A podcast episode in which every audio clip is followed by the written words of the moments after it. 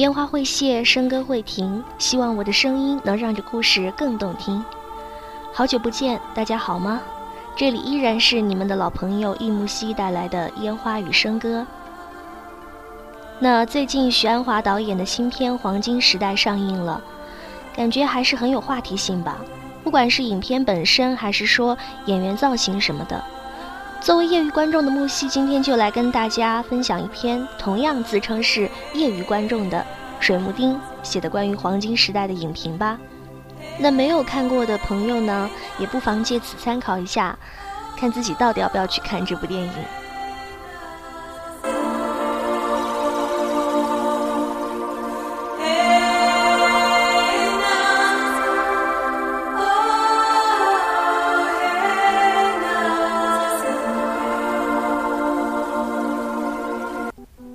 黄金时代，它的卑微与伟大。水木丁。昨天看了《黄金时代》，想起我爸。我爸生前喜欢萧红。我小学时候还没看过《呼兰河传》，就先塞给我一本萧红的传记打发我瞧。书里写萧红逃离旅馆的那一段，是三郎划着船把她救出来的。但是看电影时，说是萧红自己从窗子里蹦下来的。我想，这大概是指萧红自己争取的解放。这微妙的区别意味很是不同。我当年第一次看萧红传记的时候，实在是个小孩子。现在想起来，她的很多事情都是知道的，但是对于她这个人，却始终说不清楚，因为她自己也不是什么都交代得很清楚。人没活完，东西也没有写完。如果他活到写回忆录的年纪，对于自己的一生，可能会有更清晰一些的描述。但是，他只活到三十一岁，作家嘛，对自己的经历还是会很珍惜的，不会一下子都说出来，总想留着慢慢写。可惜，就死了。从这一点来说，我始终觉得萧红虽然总有预感自己活不长，但是还是希望能活得长久的。四十岁、五十岁总该有的，所以留这些东西慢慢写。他始终是有一些令他死不瞑目的东西的，这东西就是写作。这样就造就了世人对他的误解、不解。曲解，各种乱七八糟的解，不像一个老人，活得太久，写的太多，形象怎样都会渐渐的完整起来。或者，她又是极普通，普通如一般的女工、太太、小姐，大家也就对给她盖棺定论没有那么热衷，死就死了。坊间八卦多一点。也不过就是个谈资，他的作品又实在是好，因此整个人就成为了一个特别矛盾的存在。人人都想解读他，觉得看清了他。有人用八百字的文章说，有人用三个小时的电影说，但是他这个人始终还是一部分很清晰，一部分很模糊。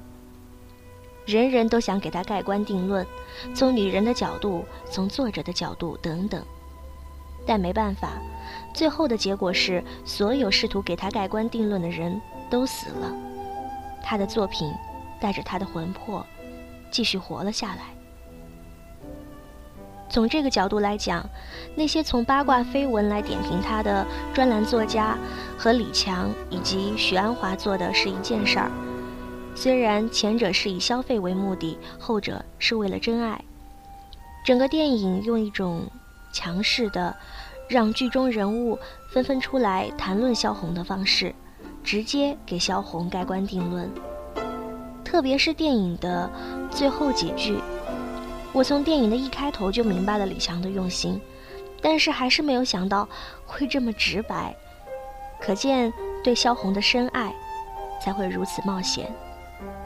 这样解释起来，电影所有采用的方式都是正确的，因为除此之外，我也想不到更好的方式来做这件事儿了。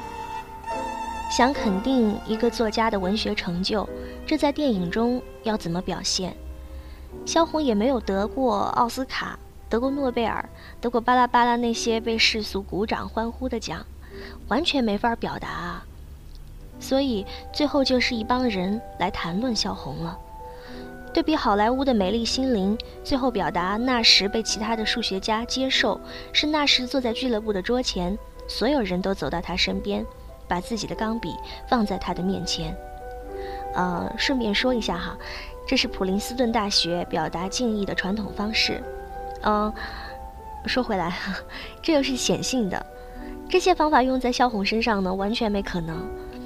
所以电影是有很强的预设立场的，也很强势。不由分说，但是也就有它造成的隔膜和不快感，因为你让一些人来说萧红伟大，可是这些人是谁？观众都不认识，打了字幕也不认识，还要回家去翻文学史，这会让普通观众很郁闷的。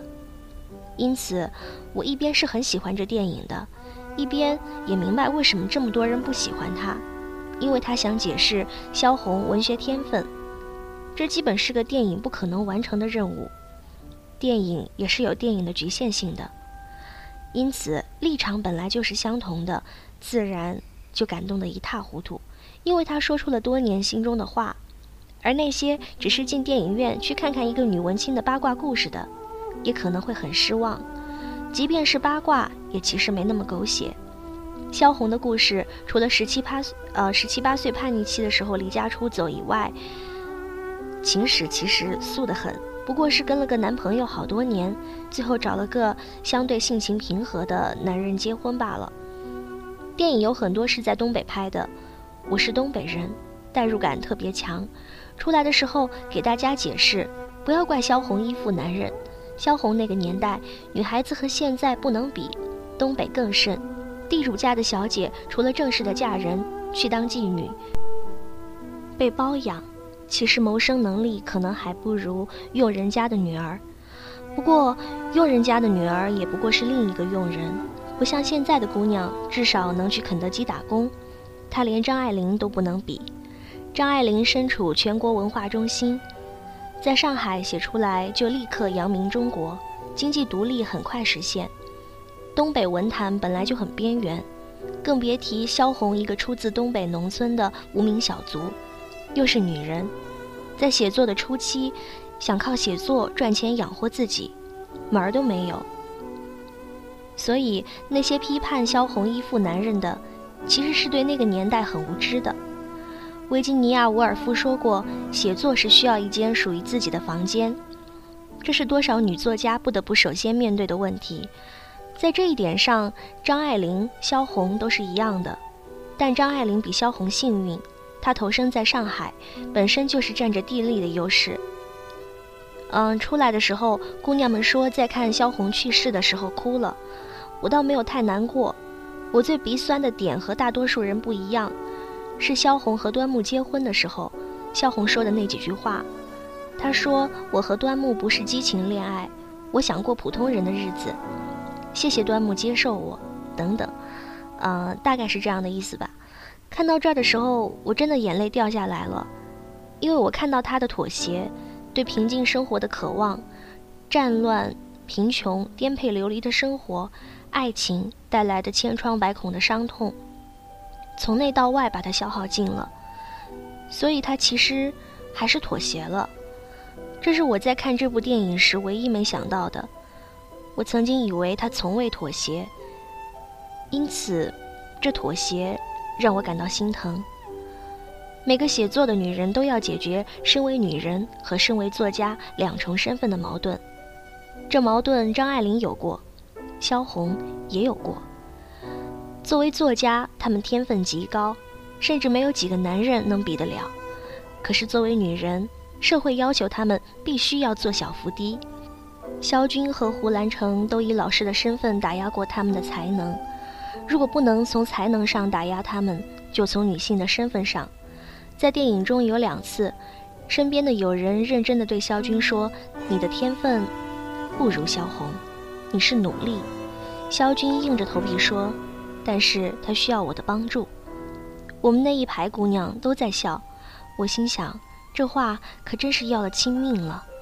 果然，下一个镜头出现，萧红就被揍得无眼圈儿的出场了。啊，也许这才是最后萧红选择了温和的端木的根本原因吧。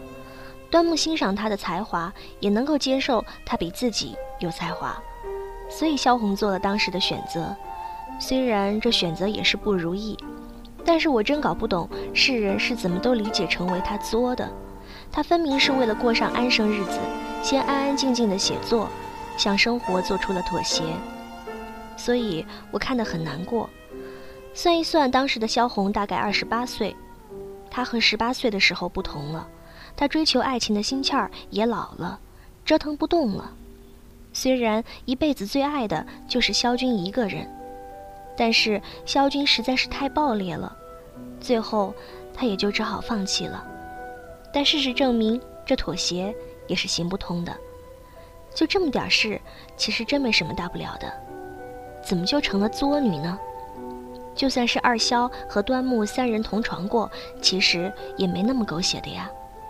穷得叮当响的文艺小青年，想剩那点房钱，何况东北历来有全家睡大炕的，这是多么正常和纯洁的想法。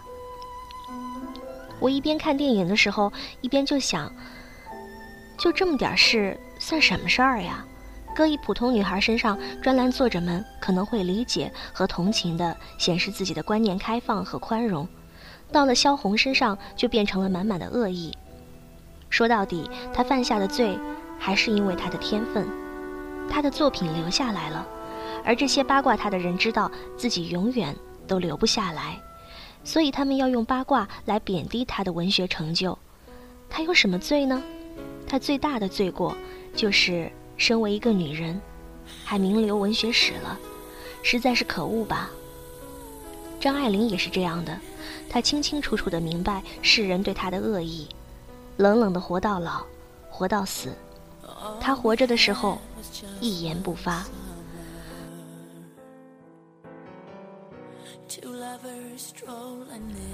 说到对萧红文学天赋的定论，这才是我喜欢这部电影的最主要的一个原因。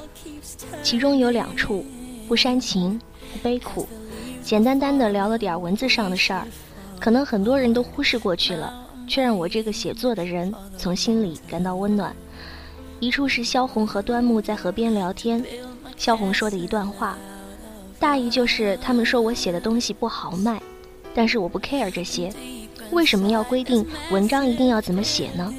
我坚信自己要写的东西，不会拘束自己。另一处是萧红对着聂干鲁大谈儿女情长的痛苦，聂干鲁突然对萧红说：“萧红。”你是《呼兰河传》和《商世街》的作者，你要往上看。就这两处，让我体会到了导演和编剧的用心良苦。他们对萧红的文学成就的理解是正确的，对他们的身份认同的纠结也深深的理解。我的一个画家朋友曾经说过，所有的大师的画作落笔都是确定的、自信的。这句话在写作上也同样适用。作为一个女性作者来说，确定和自信就更是难上加难，因为在这个男性话语权的文学世界里，你的作品好不好，是以男人的语言标准来衡量的，由男人说了算的。所有的女性作者都面临着对自己性别上的不自信，导致文化上的不自信，对自己女性语言体系不自信，下笔不确定的问题，要么在文章中尽力掩盖自己的女性特质，贴上胡子装男人。要么反过来极力强调自己的女性姿态，写作的时候，潜意识里装着一个男性的读者体系中，写出来的东西带着心理负担。就拿我自己来说，我在他们那个年龄写作时，也曾经把别人评论我的作品写得完全不像个女人，好像一个男作家的作品，当成一种夸奖，却不知道自己陷入的是文化上不自信的囹圄。最后这个问题，我花了十几年去解决。在中国的女作家中，我认为年纪轻轻就彻底解决这个问题的只有两个女人，一个是张爱玲，一个是萧红。他们对自己文字上的自信是完全天才式的自觉，根本不 care 男性的话语权，也不 care 别人看了这个文章后会怎么看自己。他们根本不屑于去写的像个男人一样豪迈，或者写的讨男人喜欢，不屑于强调自己的女性姿态，也不屑于掩盖自己的女性姿态，就那么自自然然的、浑然天成的知道自己该写什么，怎么写。这是所有伟大作家才可能具备的素质。当你写作的时候，你不是男人，也不是女人，你是没有性别的，你就是一个作家。就像萧红说的：“黄瓜愿意开一个黄花，就开一个黄花；愿意结一个黄瓜，就结一个黄瓜。若都不愿意，就是一个黄瓜也不结，一朵花也不开，也没有人问他。这也就是电影海报上说的‘想写什么就写什么’的自由。可惜很多人不懂，还以为这句话是在歌颂民国的审查制度。才算想明白了，你是一个女人。”如果你羞于以自己最天然的面目示人，你不自信，你就永远写不出真正了不起的作品。而萧红和张爱玲都在写作的最初就解决了这个问题，或者可以说根本就从来不存在这样的问题。这正是由于他们有大多数人都没有的天才级别的悟性。作为一个作家，萧红是伟大的。她在写作的时候丝毫没有任何的身份不确定性。但是，一回到生活中，就矛盾重重。作为生活在那个时代的女人，对女人的定位又决定了她不得不是卑微的。每个作者都要解决自己的身份认同问题，女人尤其难。再加上社会的束缚，要突破的心理枷锁要更多，摆脱被灌输、被洗脑的可能性几乎微乎其微。至少在作为作家的萧红身上，她做到了。在电影的最后。看到萧红慢慢的合上眼睛，我有两种矛盾的心情：一种是觉得她实在是太年轻就走了，才三十一岁；如果她能够活得长久一点，也许可以找到身为卑微女人和伟大作家这两种矛盾身份的解决之道。但另一方面又觉得，他实在太辛苦了，真的解脱了也好。而作为读者，也只能接受这样的结果。萧红的一生是苦难的一生，但是她曾经获得过很多人的帮助和肯定，和这个所有人都在讨论她的八卦、匆匆的写文章来消费她，却没几个人去认真读她的书的时代来比，她生活的那个时代虽然战乱、饥荒、流离失所，但是对于一个写作的女性，男人们也能够看到并认可她的才华，同样用接纳一个真正的作家一样接纳她。这也是他们愿意无私地帮助她的原因，而这些在惊人狭隘的见识里，这些却通通被解读为都是想跟他搞男女关系。从这个角度来讲，一边看电影时候，一边觉得，在一个有人懂你的时代，那可真的算是个黄金时代了。在电影的最后，编剧和导演干脆让剧中人物直接评价萧红的作品，我听到先是一愣，然后会心的一笑。导演老太太和坏脾气的编剧也实在是太可爱了吧！你们演了三个小时，还生怕观众听不懂，就这么直不愣登的往外说呀？